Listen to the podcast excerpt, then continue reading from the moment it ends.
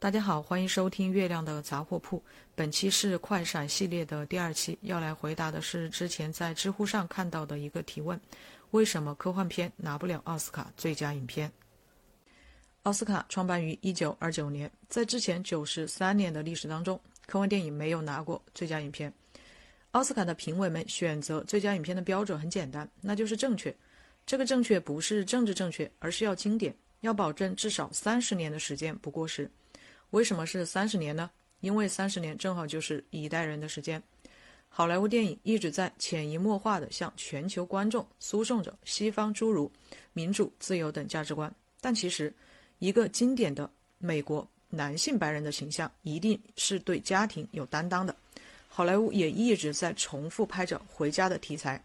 于一九九七年上映的优秀商业片《空中监狱》的主题之一是回家。《盗梦空间》的主题之一也是回家，《星际穿越》的主题之一仍然是回家。三十年的时间，保证了美国及全世界的父母和子女坐在一起有正确的电影可看。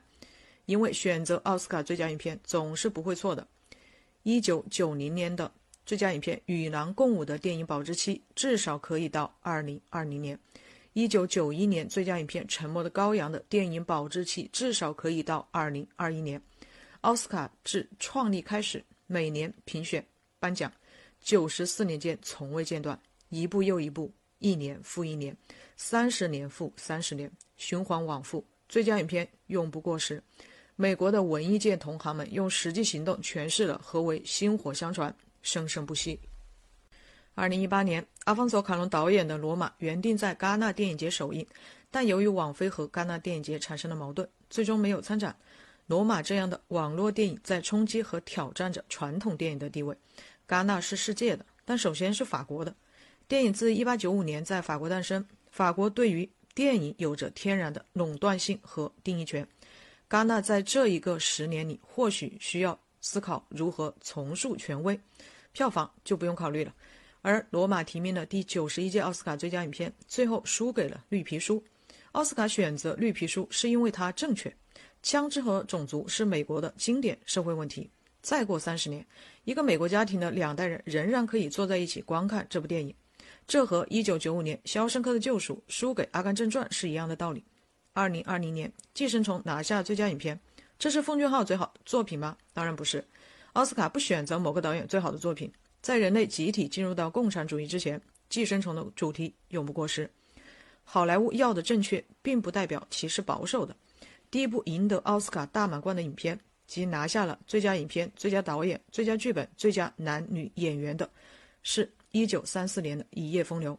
如果你想拍公路片，这种鼻祖级别电影肯定得参考一下。一九九一年的《沉默的羔羊》是第三部大满贯选手。你要是拍犯罪惊悚片，肯定得参考一下。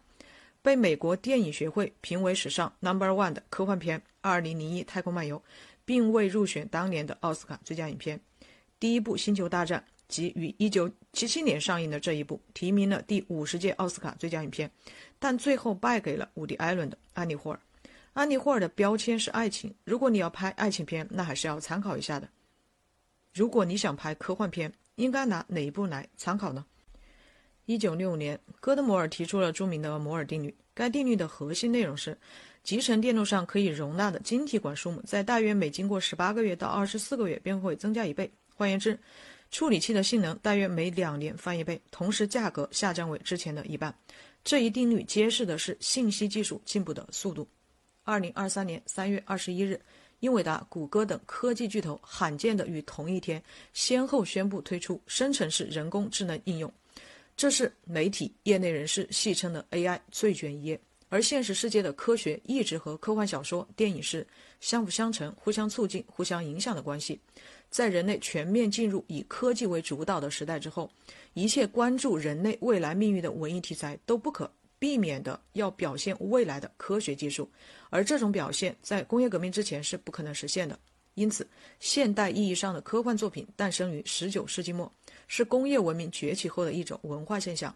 在太空竞赛的年代，好莱坞拍了很多的科幻电影，但是在冷战结束之后，这些电影可能就变成了资料片、历史片、纪录片。因此，看在奥斯卡评委的眼中，科幻片不保险。选择科幻电影作为最佳影片的风险太大。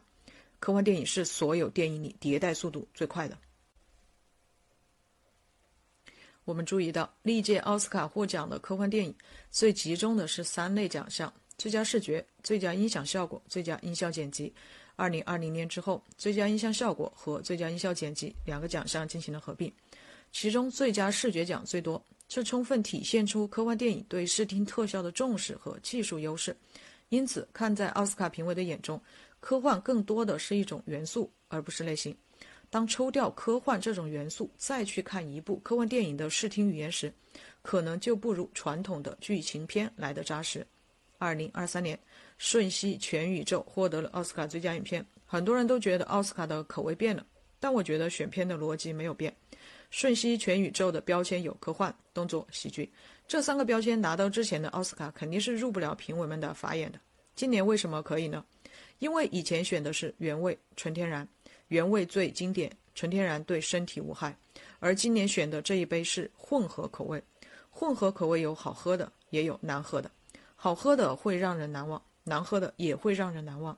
为什么会难忘？因为它奇怪。瞬息全宇宙拍得很飞，通常很飞的电影都只是飞在空中，有的带实验性质，有的形式大于内容。奥斯卡最佳影片从不标榜实验性、先锋性、艺术性，这些词语留给三大。而《瞬息全宇宙》是落了地的。和《瞬息全宇宙》一起提名奥斯卡最佳影片的还有斯皮尔伯格导演的《造梦之家》。这部电影没有任何的水花，很多人都不知道他今年还拍了电影。和斯皮尔伯格同为新好莱坞四杰的乔治·卢卡斯还没有拿过奥斯卡最佳导演奖，不过他的成就自然不通过最佳导演奖来定义。大佬们要的是格局，要的是好莱坞在全球持续。不断永不过时的影响力。根据统计，从1978年的第五十届奥斯卡到2022年的第九十四届奥斯卡的四十四年间，共二十五届有科幻电影获奖，累计三十部。在全球电影票房排行榜 TOP 五零当中，科幻电影占主流。而获得奥斯卡各个奖项的科幻电影评分都表现优异，百分之七十三的科幻电影评分在八分以上。百分之十三的在九分以上，而《星际穿越》的评分更是高达九点四分，可见科幻电影从来都是自己革自己的命。